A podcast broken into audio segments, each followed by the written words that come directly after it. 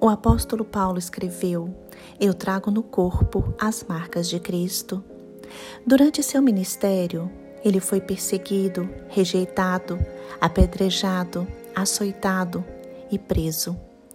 Ele ainda enfrentou um naufrágio e foi picado por uma serpente. Por fim, o apóstolo foi degolado. Este apóstolo passou frio e fome, mas ele conseguiu experimentar a alegria nos momentos mais difíceis. Ele conseguiu experimentar a fé nos momentos de sofrimento.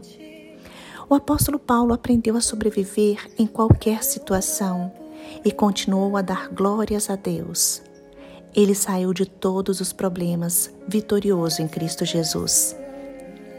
Paulo experimentou a bênção do céu e foi usado para abençoar inúmeras pessoas.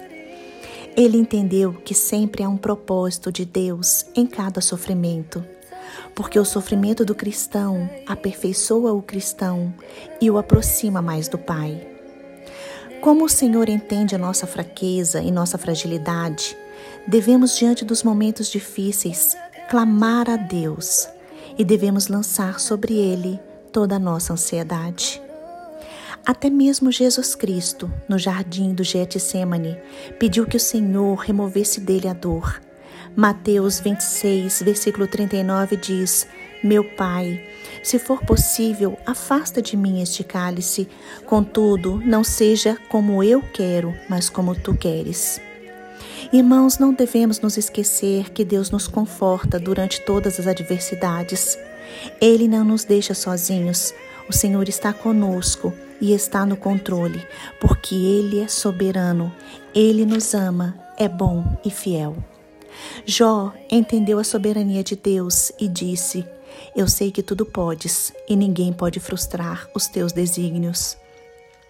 Nos momentos de crise, a graça do Pai nos é suficiente, porque a graça de Deus é melhor que a vida e com ela enfrentamos o sofrimento e saímos vitoriosos.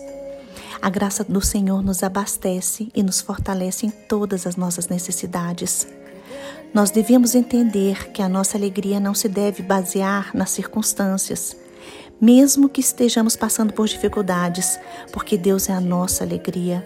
Assim devemos fazer como o apóstolo Paulo fez, ser feliz em qualquer adversidade. 2 Coríntios capítulo 12, versículo 10 diz: pelo que sinto prazer nas fraquezas, nas injúrias, nas necessidades, nas perseguições, nas angústias, por amor de Cristo, porque quando sou fraco, então é que sou forte.